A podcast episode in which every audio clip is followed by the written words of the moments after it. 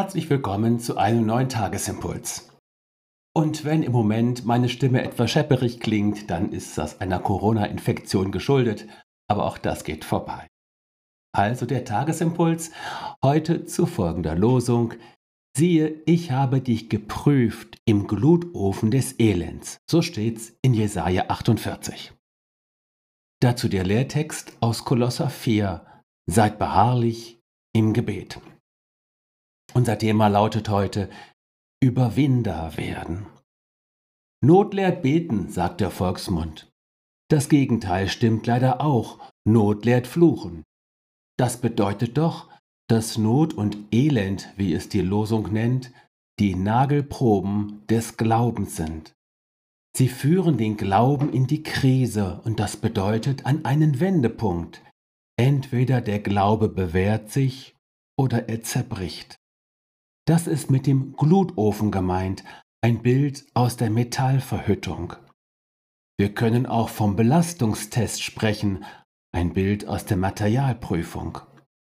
Man trifft hin und wieder auch auf ein Bild aus der Geologie. Diamanten sind bekanntlich nichts anderes als Kohlenstoff, aber sie entstehen nur unter extremem Druck. Und das macht sie so kostbar. Nun, das wünscht sich natürlich niemand, weder für sich noch für andere. Aber worum geht es denn hier eigentlich? Es geht darum, Leiterfahrungen einen Sinn zu geben. In dem Maße, wie wir dem Leid eine Deutung und einen Sinn geben oder abbringen können, werden wir gestärkt daraus hervorgehen und nicht daran zerbrechen, bis dahin, dass wir mit dem Apostel Paulus sagen können, wir wissen aber, dass denen, die Gott lieben, alle Dinge zum Besten dienen. Und das sagt bekanntlich ein leidgeprüfter Mann. Auch wenn es ein wenig gewagt klingt, es ist wichtig, dass wir unsere Leiterfahrungen nicht zwischen Gott und uns stellen, indem wir Gott zum Beispiel über dem Leid anklagen, von ihm Rechenschaft fordern, ihm Vorwürfe machen oder ihm gleich das Vertrauen entziehen. Tun wir das, haben wir schon verloren. Dann ist es immer noch besser mit Jesaja zu sagen, Gott prüft mich gerade im Glutofen des Elends.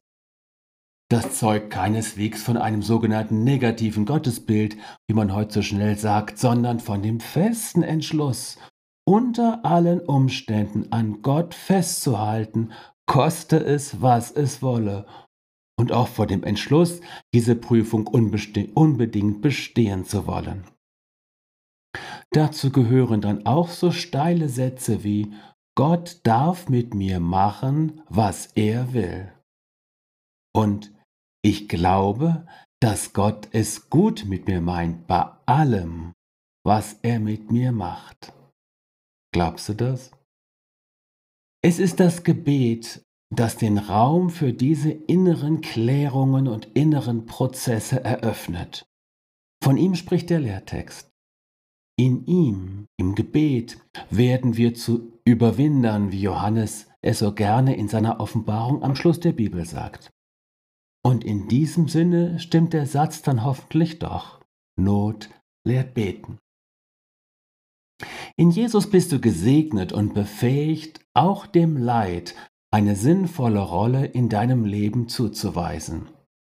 In Jesus bist du gesegnet mit dem Freund, der dir weder im Wasser noch im Feuer von der Seite weicht. In Jesus bist du gesegnet mit der Kraft zum Überwinden.